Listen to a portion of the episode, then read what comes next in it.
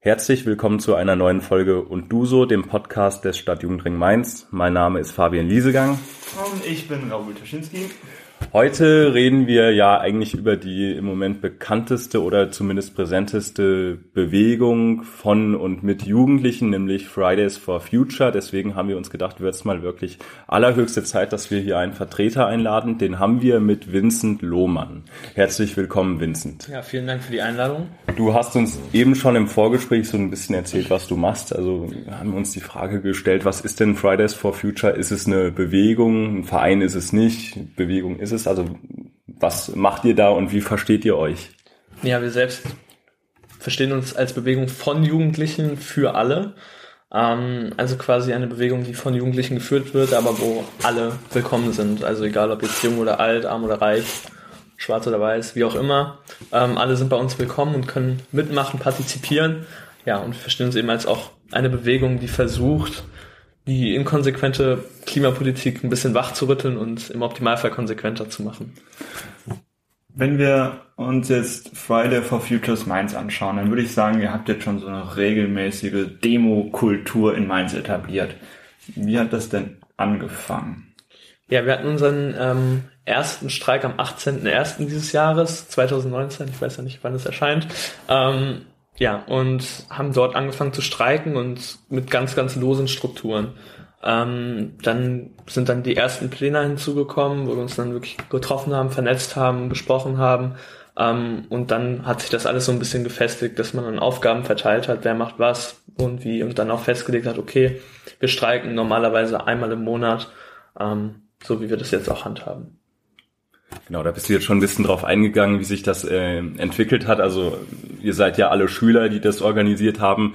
Wie fing das denn an? Ähm, hat einer die Idee gehabt, ja, wir machen jetzt auch bei Fridays for Future mit oder habt ihr einen Ansprechpartner gehabt, der das so ein bisschen in die Wege geleitet hat? Ja, also da wir eine OG waren, als Ortsgruppe, die sich noch so im sehr, sehr frühen Status gegründet hat ähm, und als auch die Bundesstrukturen jetzt noch nicht so verfestigt waren, also mittlerweile gibt es auch einen Leitfaden für neue Ortsgruppen, gibt es wirklich Ansprechpartner, gibt es eine AG auf Bundesebene, die sich eben um neue Ortsgruppen kümmert. Dadurch, dass wir aber so früh dran waren, gab es es noch nicht. Ähm, und dementsprechend haben wir uns das alles selber erarbeitet. Ähm, der Maurice Konrad hat damals mit dem Philipp Veit die Idee gehabt, ja okay, wir starten das jetzt in Mainz auch und dann einfach die erste WhatsApp-Gruppe eröffnet und dann, ja, es ist seiner Wege gegangen. Also geht ja heutzutage ganz schnell. Dann wurde der Einladungslink in tausende Gruppen geteilt und dann hat sich das gefüllt.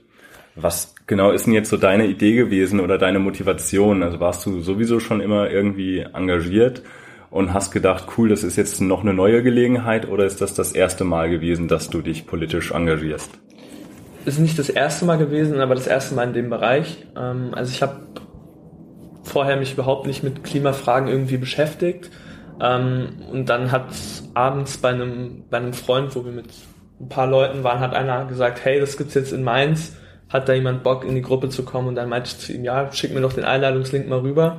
Und dann war ich drin und habe dann angefangen, mich mit dem Thema zu beschäftigen und irgendwie die Dringlichkeit ähm, gecheckt. Und äh, daraufhin habe ich mich dann auch angefangen, mehr einzubringen. Jetzt sitze ich hier. Okay, das äh jetzt sitze ich hier und das, ich habe mich eingebracht, war ja wahrscheinlich so ein Zeitraum. Mhm. Und irgendwie hat es angefangen im Januar diesen Jahres und wir sind jetzt im August diesen Jahres. Und jetzt bist du irgendwie im, ich sage jetzt mal Vorstand, du kannst ja gleich sagen, wie das bei euch ja. konkret strukturiert ist. Wie kommt man denn dahin? Ja, also es geht eigentlich damit los, dass man in diese WhatsApp-Gruppe kommt. Ähm, und dann gibt's monatlich ein Plenum, was wir haben, was wir abhalten. Ähm, und einfach dann dort aktiv sein und sich zur Wahl stellen. Ist eigentlich relativ simpel. Ähm, einfach vorbeikommen, sagen, hey, ich würde gern mehr mitwirken, kann ich mich dann nicht auch irgendwie wählen lassen? Und dann steht dem eigentlich nichts im Wege. Okay jetzt sagen wir, sich wählen lassen, wenn ich jetzt so eine Mitgliederversammlung von so einem Verein mir vorstelle, dann würde ich sagen, sitzen da 60 mittelaktive Menschen, die Bock drauf haben, ganz viel Demokratie zu leben. Ähm, wie stelle ich mir das bei euch vor? Sind das irgendwie 60? Ja, es sind meistens ein bisschen weniger. Also ähm, wir sind so im Durchschnitt so 20 bis 30 Leute auf dem Plänen. Ähm, und da wird dann im Vorfeld eine TO gemacht, also eine Tagesordnung. Und ähm, dann kann man sich da eben in einem Pad dann draufschreiben, so ja, ich würde mich gerne wählen lassen im Vorhinein und dann wird das da gemacht. Wie ist denn da so der Altersdurchschnitt bei euch? In den Plänen jetzt? Genau. Ähm, das ist ganz unterschiedlich von Plenum zu Plenum, weil die meisten wirklich bei jedem da sind, äh, die wenigsten bei jedem da sind wirklich.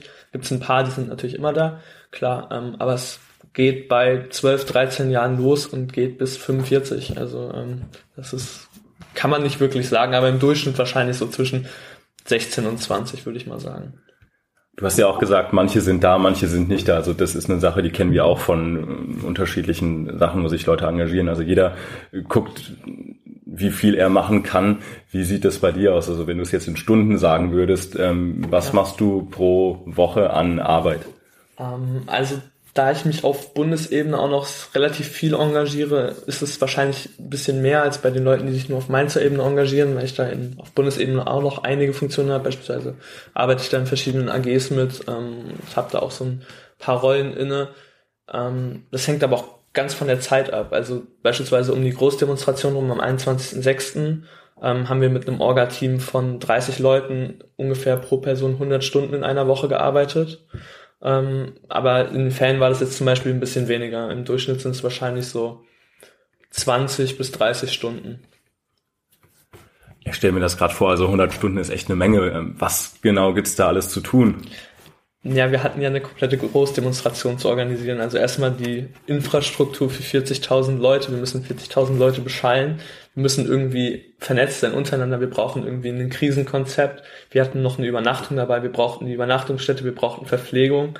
Ähm, und da wir ja alle keine ausgebildeten Eventmanager sind, die das irgendwie in, ja, keine Ahnung, drei, vier Tagen mit zwölf Stunden Arbeit machen, ähm, schleichen sich natürlich Fehler ein, die man dann selber auch wieder ausbügeln muss. Und das war wirklich die Woche vor dem 21.06., wo wir dann wirklich nachts ja, zwei, drei Stunden geschlafen haben und dann weitergearbeitet haben. Mhm.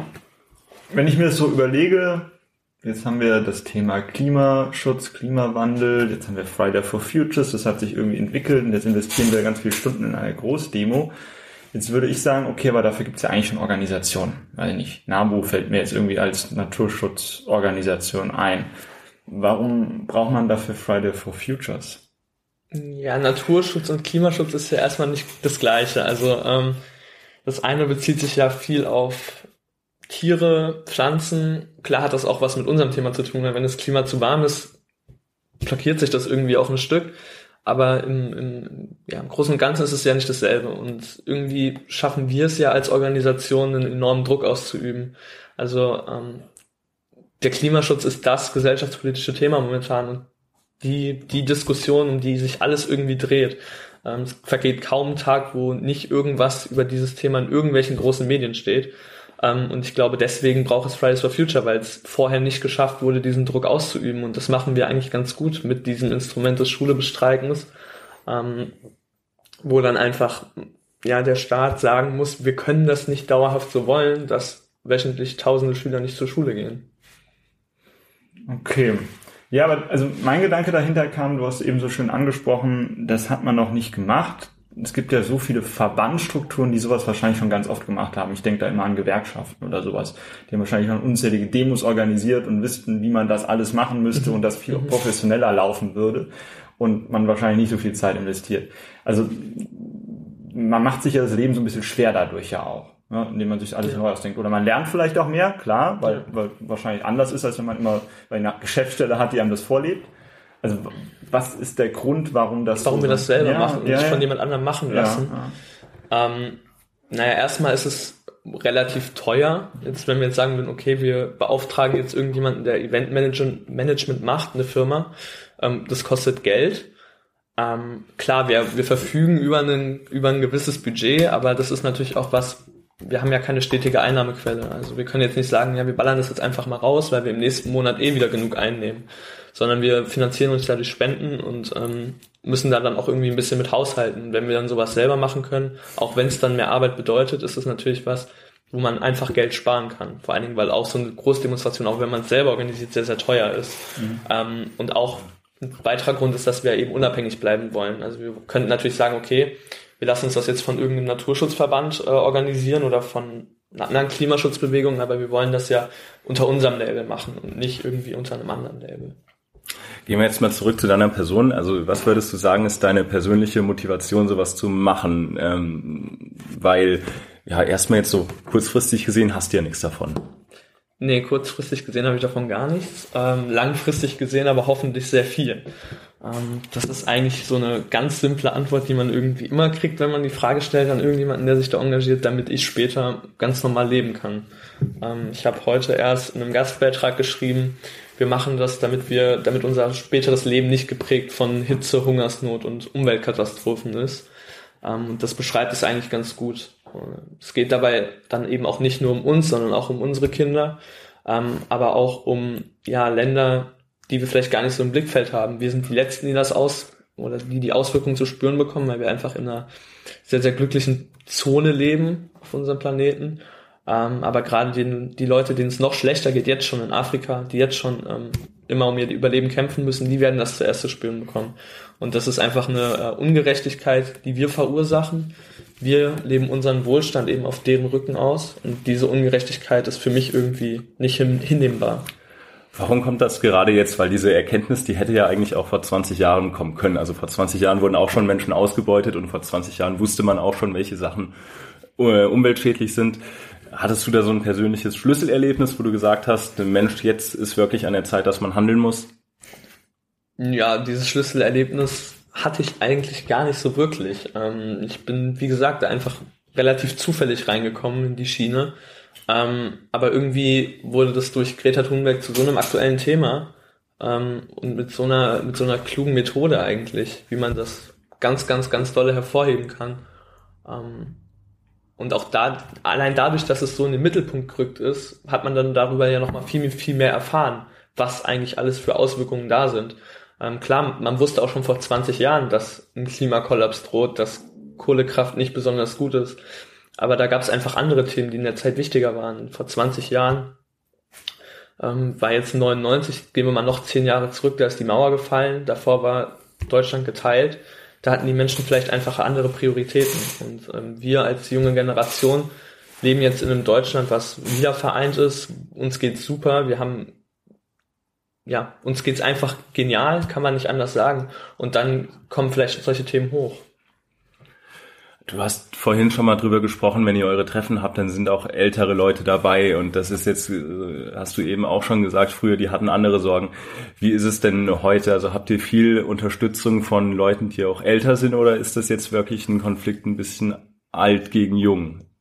Nee, das will ich nicht so sagen. Also wir haben sehr, sehr viel Unterstützung da. Wir haben ähm, auch in Mainz eine sehr, sehr aktive Ortsgruppe von den Parents for Future.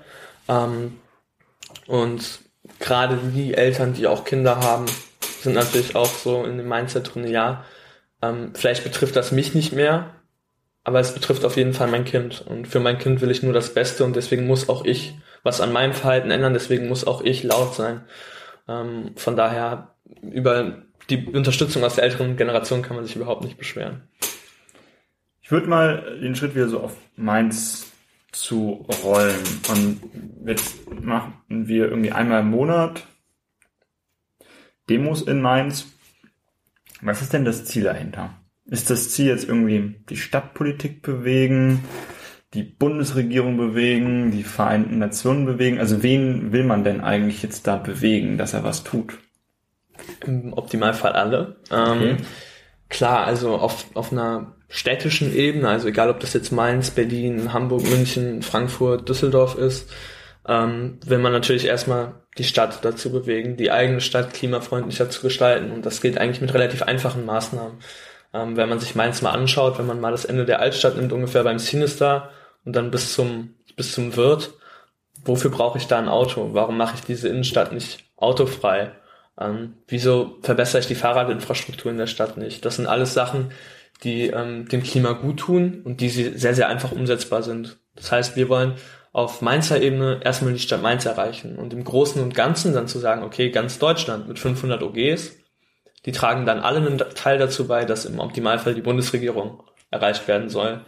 Und dann nimmt man wieder Deutschland, Frankreich, Italien, England, wo es überall diese Klimastreiks gibt. Und das ist dann eine Ebene, wo man dann sagt, okay, in Europa haben grob in den Raum geworfen an einem internationalen Streiktag eine Million Leute gestreikt, waren wahrscheinlich mehr. Ähm, damit wollen wir dann die EU erreichen für wirklich übernationale Maßnahmen. Wie gut funktioniert's? Ja, schwierige Frage. Ähm, wir haben leider viel zu wenig akute Maßnahmen. Aber wir haben jetzt immerhin schon mal Zugeständnisse, dass Klimaschutzkonzepte erarbeitet so werden sollen, noch diesen Herbst. Was daraus dann wirklich wird, muss man vielleicht mal abwarten.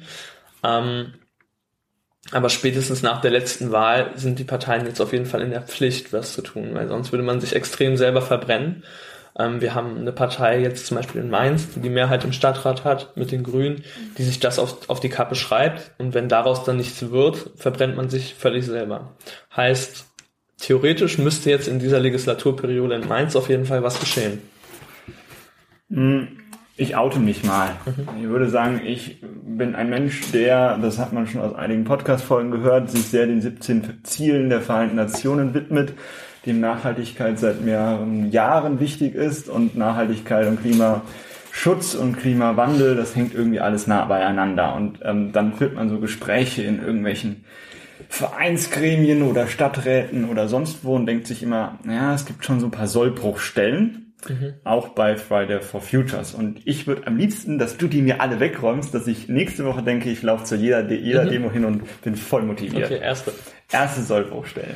Ähm, mir wird gesagt, hey, wir haben vor zwei Jahren die ganze Zeit äh, irgendwie Flüchtlinge durchs Dorf gejagt mit als Thema und dann hat jeder in jeder Arne Will-Sendung über Flüchtlinge diskutiert die Angst ist so groß, dass übernächstes Jahr nicht mehr über Klimawandel geredet wird, weil dann halt die nächste Sau durchs Dorf getrieben wird. Viele, würde ich sagen, die jetzt von Mainz sind, haben so Schiss, dass ihr im Herbst aufhört zu demonstrieren, weil ihr denkt, Schule ist doch wichtiger. Ja, ähm, kann ich einfach nur in Fremd äh, beziehungsweise nicht bestätigen. Es wird nicht passieren, dass wir diesen Herbst aufhören.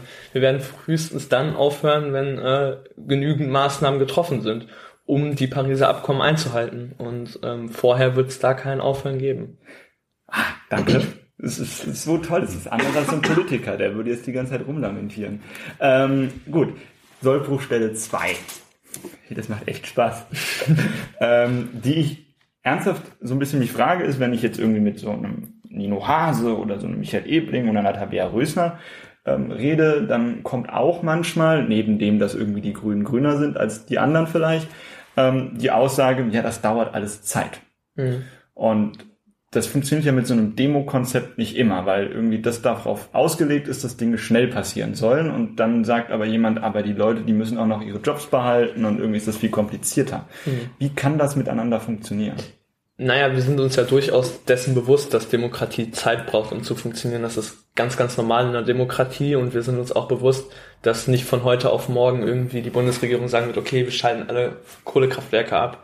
Ähm, wobei dieses, auf gut Deutsch gesagt, Schiss um diese 20.000 Arbeitsplätze auch ein relativer Witz sind, wenn man mal betrachtet, dass man 80.000 Arbeitsplätze in, den, äh, in der Solarenergie abgebaut hat vor zwölf Jahren, nee, vor weniger sogar, ähm, und das niemanden gejuckt hat. Ähm, aber wir sind uns dessen bewusst, dass es Zeit dauert ähm, und auch wenn wir diese Zeit nicht haben, müssen wir diese Zeit irgendwie eingestehen. Klar, es darf jetzt mal nicht eine Ausrede sein, dass man sagt, okay, wir haben in fünf Jahren immer noch nichts gemacht, aber wenn das dann mal, keine Ahnung, Viertel, halbes, dreiviertel Jahr dauert, dann soll dem so sein. Und wenn dann im nächsten März meinetwegen die ersten vernünftigen Maßnahmen getroffen werden von der Bundesregierung, dann ist das immer noch besser, als wenn es gar nicht gemacht wird. Natürlich wäre es perfekt, wenn es heute passiert, ist aber sehr unrealistisch. Nichtsdestotrotz gibt es auf kommunaler Ebene sehr, sehr akute Maßnahmen, die man treffen kann. Ich habe es gerade eben schon angesprochen. So die, die, die Innenstadt mal autofrei zu machen in bestimmten Zonen. Das sind Sachen, die kann ich von heute auf morgen theoretisch beschließen. Ähm, oder auch ja den Ausbau von Fahrradwegen in Mainz. Das sind auch Sachen, die ich in 0, nichts beschließen kann. Ähm, und das sind dann Sachen, die in unseren Augen auch geschehen werden müssen und wo dieses das dauert Zeitargument einfach nicht gilt. Einige Städte haben ja jetzt schon als Reaktion den Klimanotstand ausgerufen. Was heißt das? Ja, der Klimanotstand ist ähm, erstmal nur eine formelle formelle Geschichte. Wir haben jetzt am 28.08. auch die Verhandlungen in Mainz darüber im Stadtrat. Ähm, das heißt erstmal nur, dass jegliche Entscheidungen, die ein Stadtrat trifft, auf Klimaauswirkungen geprüft werden müssen. Also angenommen, ich baue eine neue Straße, dann muss der Stadtrat eben prüfen, was tut, was, was macht das mit unserem Klima. Ähm, und da erhofft man sich dann eben, dass eben gesagt wird, okay, ähm, dieser Klimanotstand unterstützt eben klimafreundliche Nach Maßnahmen und ähm, erschwert eben das ja, Zustandekommen von klimaschädlichen Maßnahmen. Gut, wir gehen mal zurück zu Mainz und den ganzen Bedenken, äh, die ja. mir angetragen äh, werden. Jetzt haben wir hier in Mainz, okay, du hattest vorgeschlagen, irgendwie Innenstadt autofrei. Hm, andere würden sogar sagen, alles, was im Mainzer Ring ist, autofrei, aber das wäre ja schon viel, viel zu radikal. Ähm, und dann sagen wir mehr Fahrradwege. Jetzt haben wir die letzten fünf Jahre eine Ampelkoalition gehabt in Mainz, wo die Grünen auch mit dabei waren. Die wollten auch ganz viel Grünes machen und haben dann irgendwie vielleicht in euren Augen, das kannst du ja gleich sagen, vielleicht noch nicht genug Grünes gemacht. Ähm, aber irgendwie sind wir ja dabei.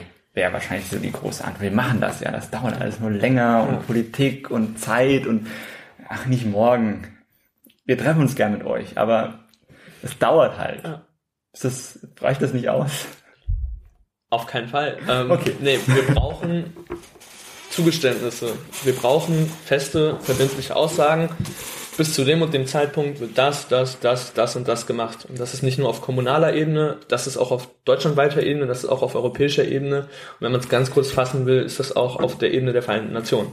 Ähm, wir hatten diverse Gespräche im Verlauf dieses Jahres mit Politikern und Politikerinnen in Mainz.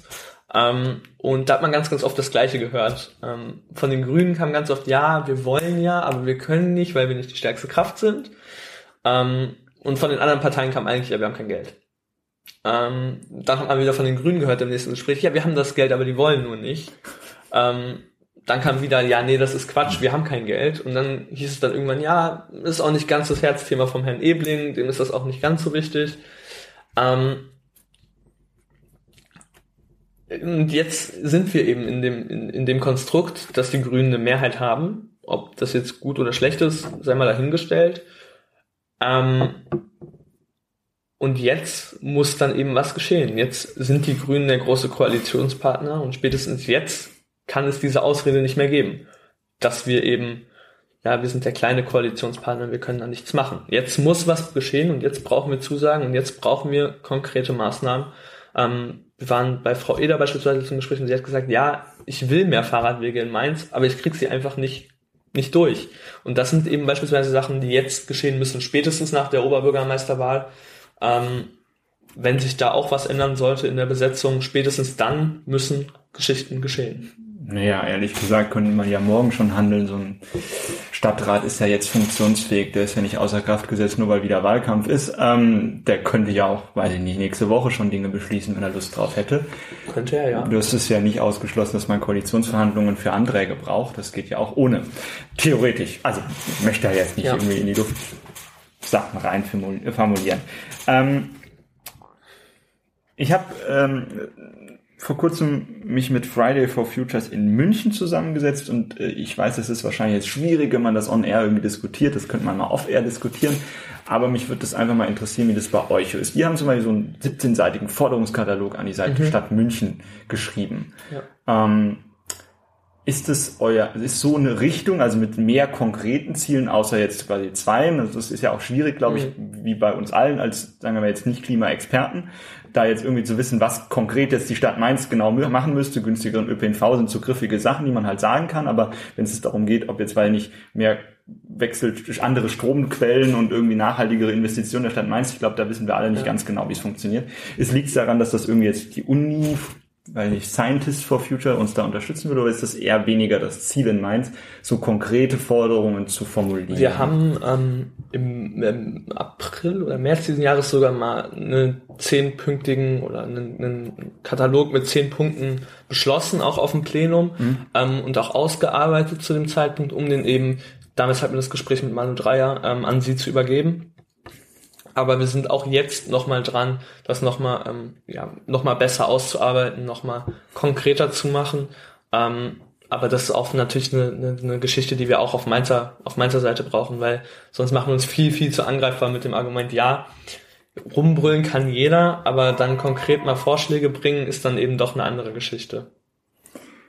Mm, wir ignorieren mal das Telefon, weil ich gar nicht weiß, wie man das wegdrückt, aber ähm, ich hoffe das. Gut. kurze Pause, weiter geht's. Äh, und zwar hatte ich eben so ein bisschen angesetzt mit und kommunal und so weiter und was kann man tun. Und was ich mich frage in dem ganzen Zusammenhang, habt ihr das Gefühl, dass ihr in Mainz genug unterstützt werdet oder ist das eher so, die gleichen demonstrieren immer wieder? Nee, also wir haben auf jeden Fall das Gefühl, dass wir da sehr, sehr viel Unterstützung erfahren. Also wir haben jetzt ähm, Scientists for Future in Mainz auch, wir haben Parents for Future, wir ähm, bekommen jetzt gerade die Unterstützung von der Verdi teilweise noch dazu. Also die haben jetzt eine eigene Sektion gegründet mit Workers for Future. Ähm, aber auch die ähm, Studies for Future werden sich jetzt diese oder nächste Woche wird's da ähm, also die ersten größeren Treffen geben, weil das in Mainz irgendwie noch so ein bisschen klein war mit Studenten. Ähm, aber wir hoffen halt auch, dass da dann nochmal eben viele Leute dazukommen. Und deswegen können wir uns in Mainz auf gar keinen Fall beschweren, ähm, was die Unterstützung angeht. Wir haben auch massenweise Angebote von den Scientists, von den Parents. Da wird immer wieder gesagt, ja, wir sind hier, um euch zu helfen. Ähm, wir können Vorträge an Schulen halten, wir können dies, wir können das, wir können jenes. Ähm, es gibt häufig Vorlesungen in der Uni von den Scientists, Vorträge genau zu dem Thema. Ähm, von daher sind wir da auf jeden Fall sehr, sehr zufrieden. Ja gut, aber neben diesem ganzen Scientists, also alles for Future Organisationen, die sich ja gerade so neu gegründet haben, könnte man ja auch sagen, weil nicht die örtlichen Unternehmen und die Verbände, weil ich Fastnachtsverein Mainz sagt, hey, wir finden das voll toll und bitte mhm. Stadt Mainz tu mehr. Das, ist das der Fall und ich krieg's nicht mit oder ist das noch nicht so dolle der Fall? Ja, also von äh, Fastnachtsverein ist jetzt mir noch nichts bekannt. Meinst nur fünf oder ähm, so? Ne? Ja, tatsächlich. Mainz 05 könnte sich da echt mal positionieren. Würde ich auch sehr begrüßen als Mainz 05 Fan und äh, häufiger ins Stadion Gänger. Ähm, vor allen Dingen, weil sich ja jetzt letztens erst die Initiative Sports for Future auch gegründet hat und da auch andere Profivereine schon dabei sind, beispielsweise St. Pauli. Ähm, aber nee, tatsächlich. Also wir haben jetzt äh, Unterstützung von der Viven ähm, bekommen, also so eine nachhaltige Stromgeschichte ähm, und eben von der Verdi. Und äh, das war's von Unternehmen. Wobei man dann natürlich auch von unternehmerischer Seite sagen muss, okay, das ist auch irgendwie ein bisschen verständlich, weil ähm, wenn ich sage, okay, mein, meine Arbeitnehmer können am Freitag eben das Arbeiten sein lassen, mache ich damit ja einen Verlust. Und gerade Selbstständige, bei Selbstständigen ist es ja immer ein Risiko, zu sagen, okay, wie verdiene ich genug Geld? Ähm, und viele Unternehmen müssten vielleicht erstmal bei sich selber dann anfangen und das eigene Verhalten irgendwie hinterfragen, was dann wieder teurer werden würde. Und ähm, von daher kann man das vielleicht gar nicht so erwarten, dass da ein so viele Unternehmen unterstützen, weil wir ja gerade diese Unternehmen auch teilweise kritisieren. Krasser Scheißerkenntnis bei Unternehmen wäre toll. Ähm, letzter Punkt, der auf meiner Abhackliste von wird mir dauernd erzählt liegt. Und zwar war ich vor kurzem in einem Verband, ich werde mich jetzt nicht outen, welchem, der gesagt hat, hey, lass uns Friday for Futures unterstützen, aber die schwänzen doch Schule, das können wir doch nicht mit unterstützen. Das ist wahrscheinlich so ein Klassiker mhm. äh, an der Frage. Und dann ist die Frage, hm, Wäre das so erfolgreich, wenn es am Wochenende wäre? Das ist wahrscheinlich die Auf klassische Fall, Antwort. Nein, nein wäre es nicht. Nee, würde ich nicht sagen. Weil, weil die. Weil das niemanden interessieren würde. Also, wenn ich jetzt meinetwegen bei der ARD arbeiten würde, ähm, dann hat es doch eine ganz andere Öffentlichkeitswirksamkeit, ob jemand jetzt nicht zur Schule geht, ob 2500 Menschen in Mainz an einem Freitag nicht zur Schule gehen, ähm, oder ob die jetzt irgendwie an einem Samstagnachmittag sich mal in der Stadt versammeln und einmal durch die Stadt laufen. Ähm, ich glaube, dass es sehr, sehr wenig Leute jucken würde. Das Schulschwänz-Argument kommt super häufig, ist in unserer Anfangszeit noch viel, viel häufiger gekommen. Das hat sich jetzt glücklicherweise ein bisschen verschoben, die Debatte weg vom, ja, aber die schwänzen noch Schule mehr zu hin zu, ähm, ja, wir brauchen Klimaschutz. Ähm, aber auch da habe ich gestern erst von einem Parent wieder was ähm, relativ Kluges gehört und zwar, dass es eine Anwältin in Berlin hat sich da dran gesetzt und gesagt, ja, sie schwänzen Schule, sie begehen damit einen Rechtsbruch, aber sie stehen damit ein für ihr Recht auf Leben. Und ähm, was steht höher in Deutschland als das Recht auf Leben? Wohl kaum die Schulpflicht. Ähm, und was ich dazu auch immer wieder sagen kann, hey, gerade diese Leute, von denen das Argument kommt, dass wir die Schule schwänzen, die haben ein geteiltes Deutschland miterlebt. Die haben teilweise noch die Folgen des Dritten Reichs miterlebt, haben Systeme miterlebt, wo wir keine Menschenrechte hatten.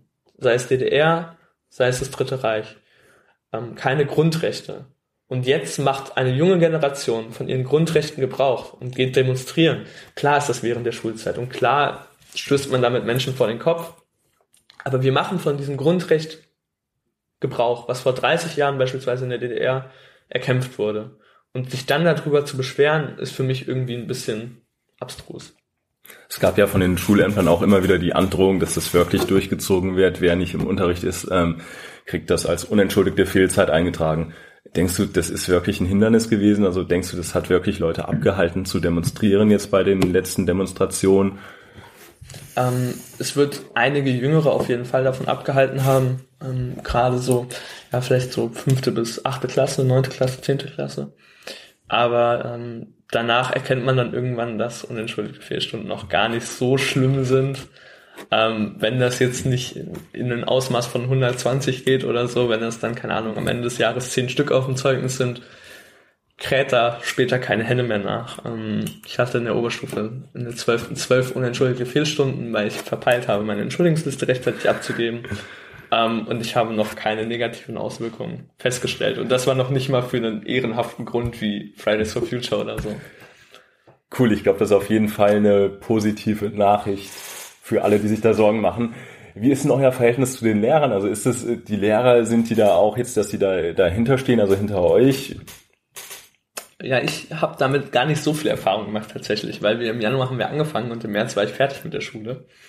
Ähm, heißt, da war das, gehst du jetzt zur Schule oder gehst du nicht zur Schule, eh nicht mehr so relevant, weil da eigentlich wir die ganze Zeit frei hatten, bis auf eben die Prüfung. Ähm, was ich aber mitkriege, ist, dass sehr, sehr viele Lehrer dahinter stehen, die es aber irgendwie nicht öffentlich sagen dürfen, weil sie dann Ärger von der Schulleitung, vom Amt bekommen ähm, und dann da irgendwie selber mit Repressionen fürchten oder so. Ähm, aber wenn man so mal fragt, zum Beispiel meine kleinen Geschwister, da hört man doch, dass ja da relativ viele dahinter stehen. Wir haben jetzt schon viel drüber geredet, was der Staat machen kann, Politik machen kann und Vereine und Verbände.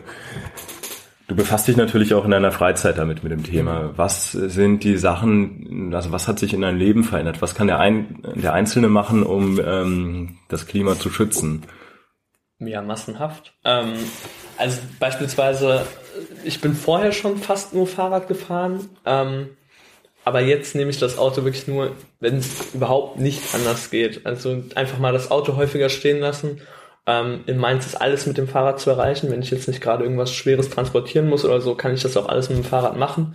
Sonst, wenn man mal keinen Bock hat, Fahrrad zu fahren, vielleicht eher den Bus oder die Bahn nehmen anstatt dem Auto. Ähm, versuchen so gut wie möglich aufs Fliegen zu verzichten, auch das irgendwie durch die Bahn ersetzen. Ähm, aber auch äh, ganz kleine Sachen wie auf tierische Produkte beispielsweise verzichten. Was heißt ganz kleine Sachen? Das ist eigentlich relativ groß. Aber zum Beispiel ähm, bestmöglich auf irgendwelche Fleischprodukte verzichten oder das noch extremer machen, in Anführungsstrichen, und komplett vegan leben. Ähm, das sind alles kleine Sachen im Alltag, die dazu beitragen. Obst unverpackt mitnehmen im, im Einkaufsladen. Es gibt immer, in jedem normalen Supermarkt gibt's Paprika verpackt und Paprika lose. Und dann einfach mal die losen Paprika nehmen, auch wenn sie vielleicht das Stück 10 Cent mehr kosten äh, die eigene Tüte mit zum Einkaufen nehmen. Gibt massenhaft Sachen da.